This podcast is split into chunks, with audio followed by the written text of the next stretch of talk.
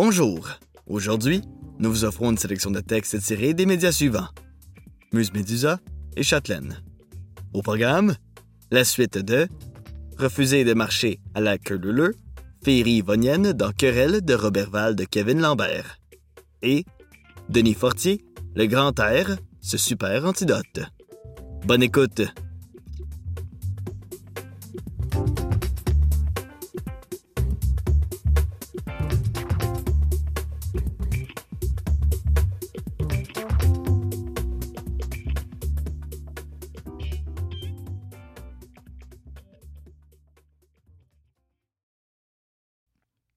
Vous écoutez Refuser de marcher à la queue leu Féerie yvonienne dans Querelle de Robertval de Kevin Lambert.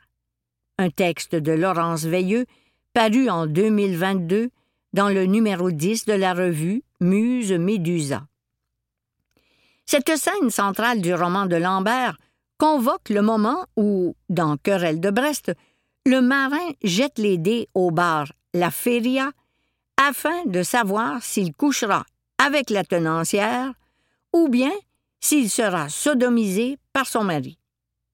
Elle rappelle aussi le topo des contes merveilleux où les fées se penchent au-dessus des berceaux pour modeler le destin des nouveau-nés. L'offrande inaugurale des fées corsaires consiste donc à décider du rôle sexuel du jeune garçon. Top ou bottom? La naissance ici est figurée par le passage de querelle du statut de garçon à celui de mâle. En décidant pour lui que querelle serait un mâle, genre vraisemblablement associé à la position de top pour ces pirates de la masculinité, ceci nous rappelle que l'assignation d'une personne à la naissance à un genre sexué est une forme de prophétie qui agit sur nous en permanence et que nous accomplissons comme une évidence.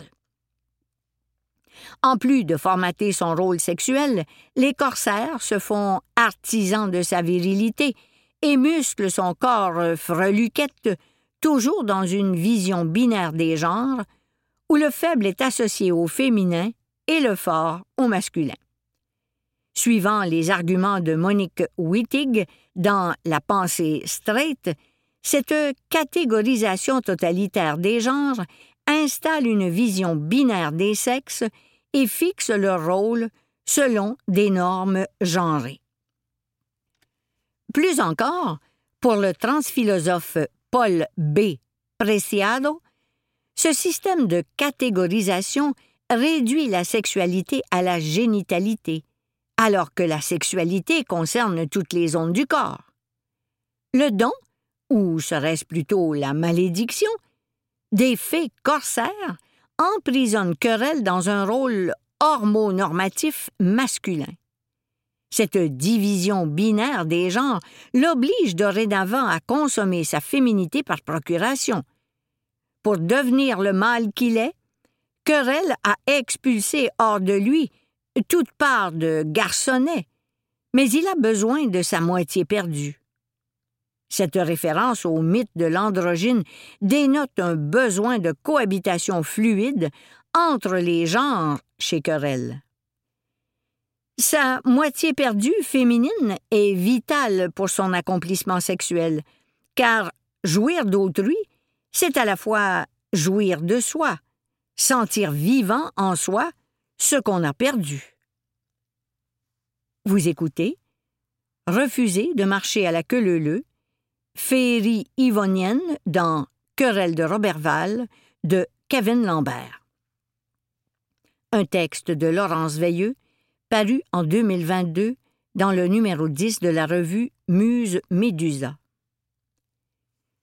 Tout est chaos, pleureuse et désenchantement. Aussi, c'est en vain que les fées pleurent et se réjouissent, car rien n'est grand, sinon ce qui vient de l'âme pour aller à l'âme. Lucie, Félix Fort Goyot, La vie et la mort des fées. Dans l'homme, comme dans le cochon, rien ne se perd. Angelica Montanari, Cannibale, histoire de l'anthropophagie en Occident. La critique du milieu ouvrier et syndical de Querelle de Roberval met en lumière l'échec de la formation d'une communauté, du côté des patrons comme des employés, puisque sous les enjeux collectifs d'une grève se dissimulent les ambitions personnelles des grévistes. À la Syrie de Roberval, les apparences, tout comme les allégeances des employés, sont souvent trompeuses. Dans ce contexte, le concept d'accompagnement subit un renversement. Étymologiquement, accompagner, c'est partager quelque chose avec autrui ou prendre soin. Avancer ensemble avec bienveillance. Chez les personnages de Lambert, aider l'autre consiste aussi à décider pour lui. Lutter avec l'autre devient parler à sa place. Ainsi, Judith secrétaire de la Syrie, gréviste, est-elle une taupe et moucharde à son patron les actions prochaines du groupe? Fauteux, conducteur d'opération, représentant syndical, néglige les idées de ses camarades, emmurés dans les convictions nationales syndicalistes de sa jeunesse. Bernard, ouvrier, conspirationniste, gréviste, élabore une théorie du complot à propos de ses compagnons de grève devant les micros de Radio-Canada. L'hypocrisie des grévistes mine la solidarité syndicale et finit par entraver une véritable révolution sur le plan ouvrier, tout comme l'hypocrisie des pères empêche un changement du paradigme sexuel effectif à Roberval. Le jour ils se forment aux lois de leur groupe. Le soir, ils se cachent pour flirter avec les loups. Mais les fées meurent quand on cesse d'y croire, et les sorcières passent aux flammes des bûchers inquisitoriaux quand on découvre leur vraie nature. Pendant que la grève s'éternise et tourne au vinaigre pour les employés de la Syrie, les forestiers accumulent la colère envers les grévistes qui ralentissent leur job. Depuis la fin du printemps, les travailleurs forestiers de Desbiens, qui sont embauchés en sous-traitance à l'usine, haïssent les grévistes. La tension explose un soir alors que les deux groupes se rencontrent sur un terrain de baseball désert. La bagarre éclate. Jean-Marie, forestier, surnommé Le Tas, s'attaque à Querelle et brise d'un mot l'envoûtement viril de son adversaire, son armure, avant de lui briser la nuque, profitant de sa faiblesse découverte. Ma crise de tapette. Le mot tombe, vole jusqu'au plexus solaire de querelle, s'y enfonce par à-coups, par des secousses de marteau-piqueur, jusqu'à ce que sa carapace se fende, éclate, jusqu'à ce que la chair soit atteinte, rouverte. Querelle abandonne le Mac qu'on lui connaît et redevient le premier querelle, le fif, la tapette, la diva de 17 ans, celui qu'il s'était forcé de conjurer sous la direction de quelques sorciers bénissant ses charmes virils, l'empreignant de maléfices stoïques et mâles. Kevin Lambert, querelle de Roberval. Avant d'en venir au coup, Jean-Marie affaiblit sa victime par la puissance de ses mots. Querelle tombe parce qu'il redevient tapette.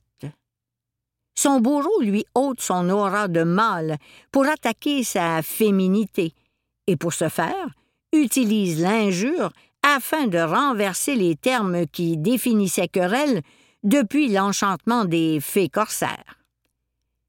Celui qui n'avait pas l'air fifi devient une crise de grande salope sous l'injure de Jean-Marie.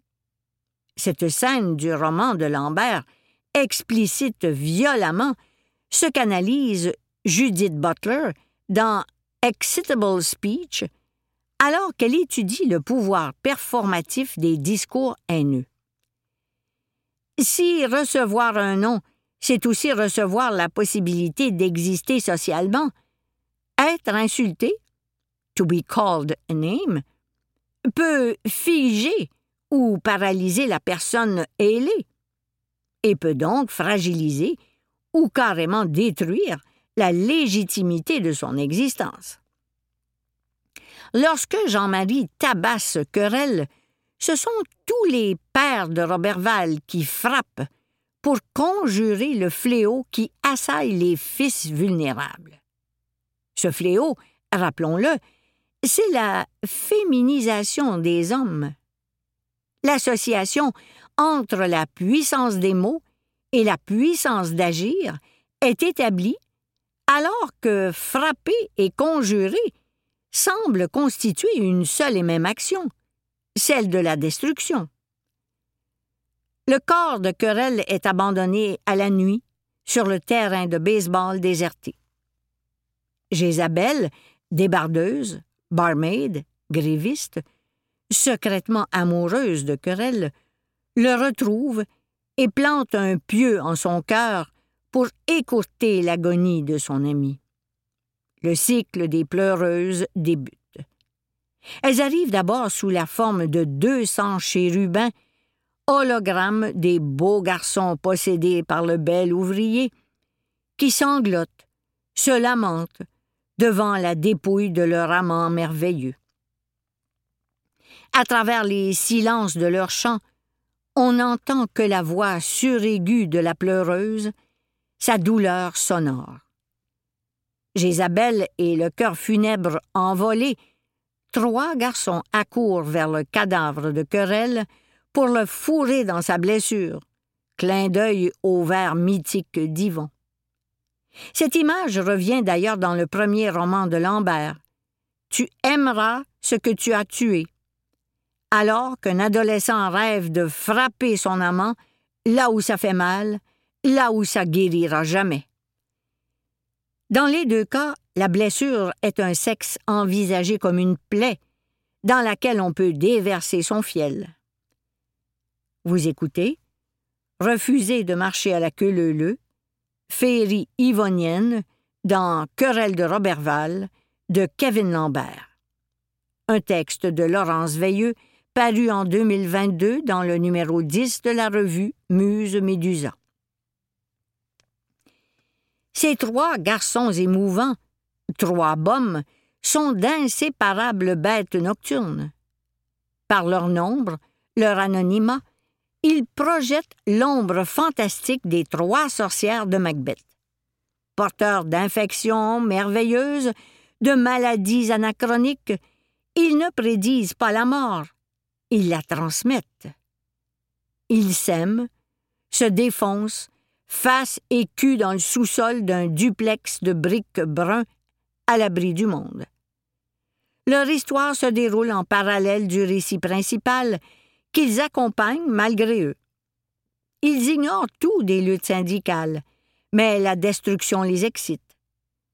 Brian Ferland, patron de la Syrie, les engage pour mettre le feu chez des grévistes un soir de Noël, et ils le font sans aucune conscience politique, guidés par la pure joie des gestes interdits qu'ils posent. Ils bandent en repensant au bruit de verres cassés, aux cris paniqués de la salle communautaire quand le feu a pogné. Ces trois garçons semblent être l'unique communauté incassable du roman de Lambert.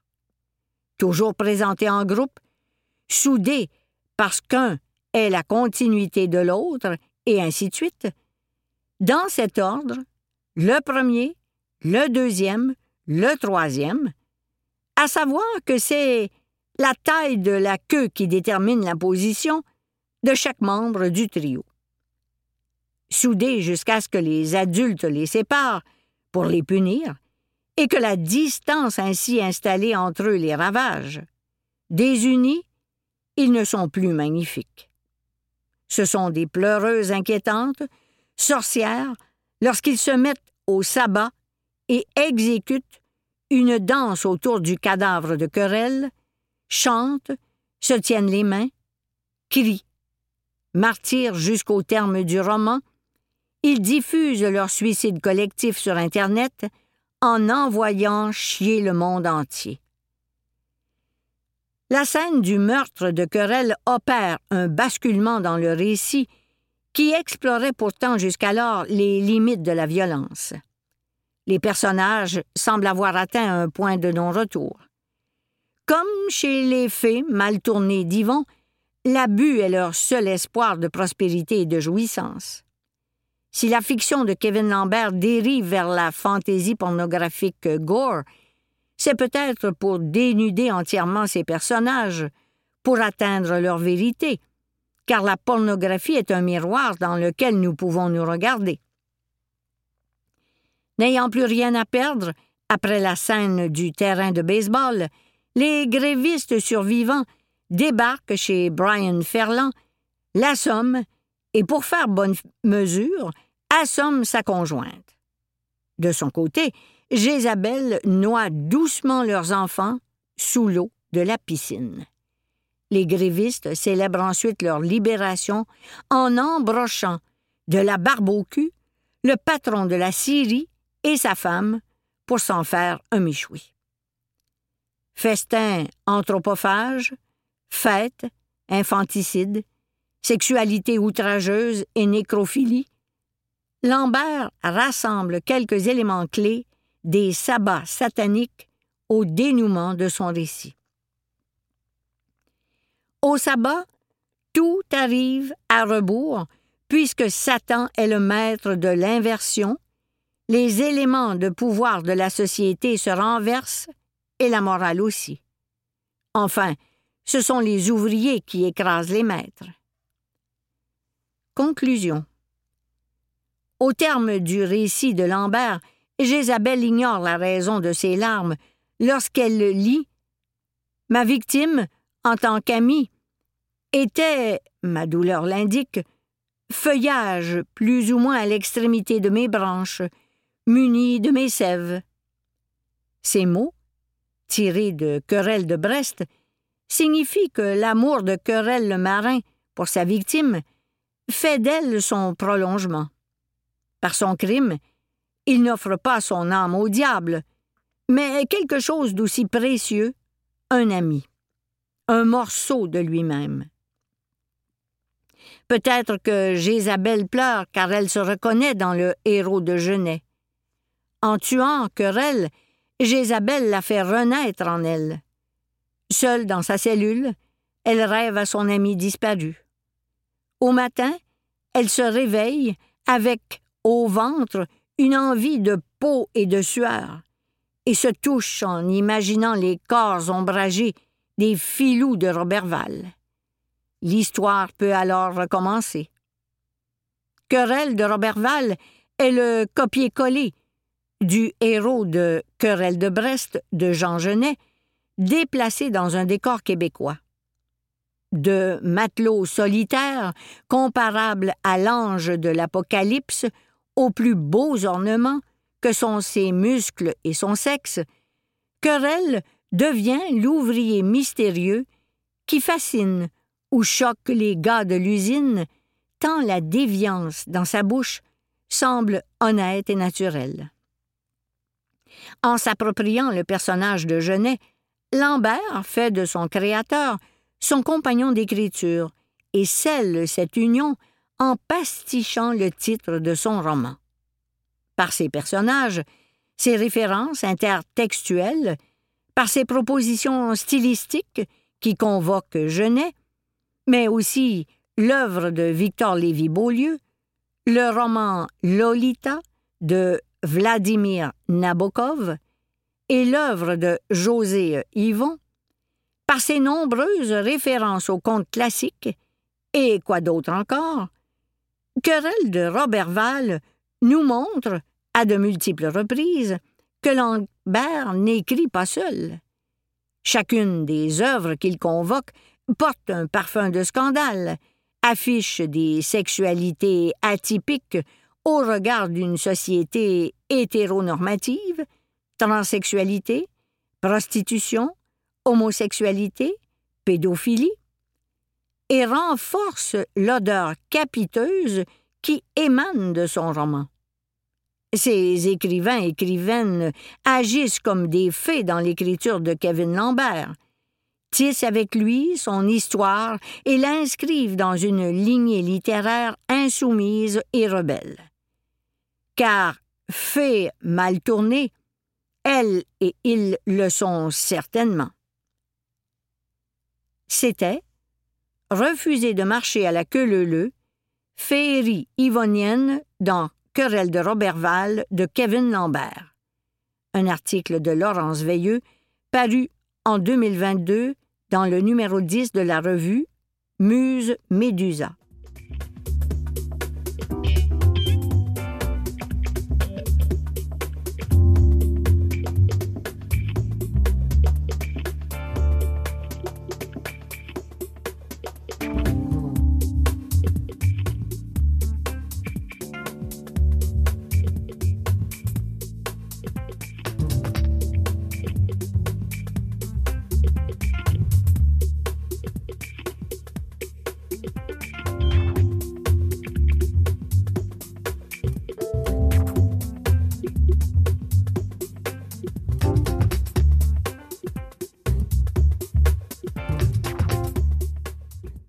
Denis Fortier, Le grand air, ce super antidote.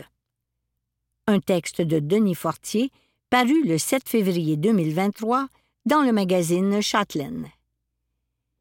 Et si on passait plus de temps dans la nature? Après tout, les espaces verts sont la source de tellement de bienfaits. Maria reprend son souffle après une séance au pas de course à pousser le fauteuil roulant de son fils. S'entraîner de cette façon, au grand air, lui permet de faire un pied de nez à l'épreuve qui lui est tombée dessus quand Joé avait huit ans. Le diagnostic d'ataxie a changé bien des choses pour eux. Il leur a notamment appris que la santé et le bonheur ne se limitent pas à la fatalité chromosomique. Depuis des années, mes voisins, Maria et Joey, prennent soin d'eux grâce au parc, cet écrin de verdure qui leur sert d'antidépresseur, de source d'oxygène et de travailleur social. De ma fenêtre, je les vois sourire et respirer profondément. Leur joie de vivre est contagieuse. La santé ne se maintient pas seulement par les médicaments, les visites chez le médecin et les hospitalisations, bien que notre système s'articule autour de cette triade, aussi inefficace soit-il. Les urgences implosent, les listes d'attente s'allongent. Pendant ce temps, on néglige un précieux déterminant de la santé, notre environnement immédiat. La nature doit en faire partie. Vivre près d'un parc incite à bouger et à respirer profondément, ce qui déclenche une cascade de bénéfices prouvés par la science. Ainsi, cette proximité diminue la prévalence du diabète de type 2, des troubles cardiovasculaires et de la pré-éclampsie, une cause majeure d'accouchement prématuré.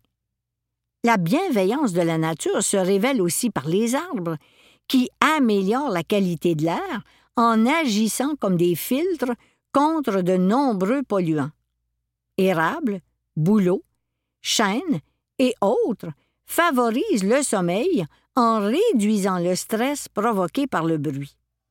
Tous ces éléments positifs doivent être mis en valeur par les décideurs publics. Mais on dirait parfois que ce sont eux, les plantes vertes, puisqu'ils semblent incapables de considérer la santé dans sa globalité, une inertie désolante. Maria et Joey discutent maintenant sous le frêne avec le doyen du quartier. Éclat de rire et échanges amicaux.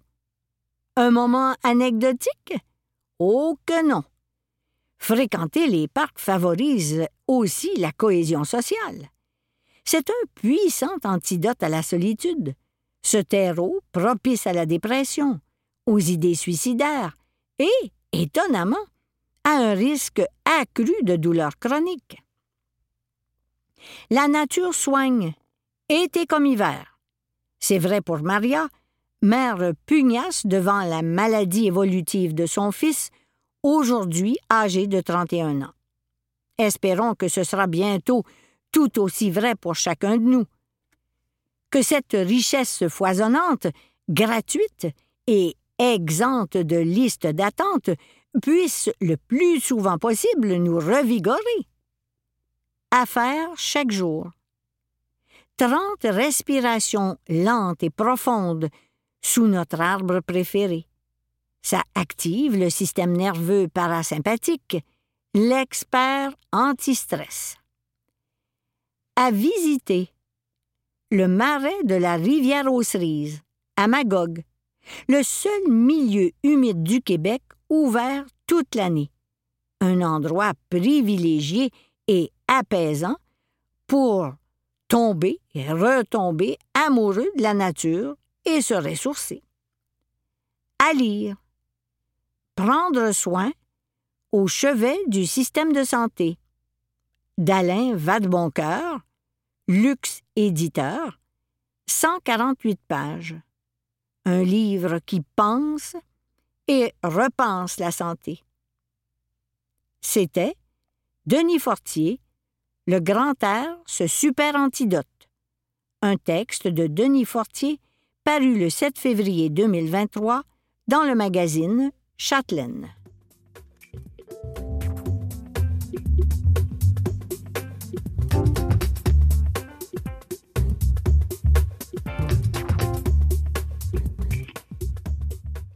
Vous pouvez retrouver cette émission sur le site de Canalem à l'adresse canalem.visévoir.com. Cette émission est rendue possible grâce à Claire Dorion à la lecture, André Lebeau à la recherche, Nicolas Wartman à la présentation et au montage.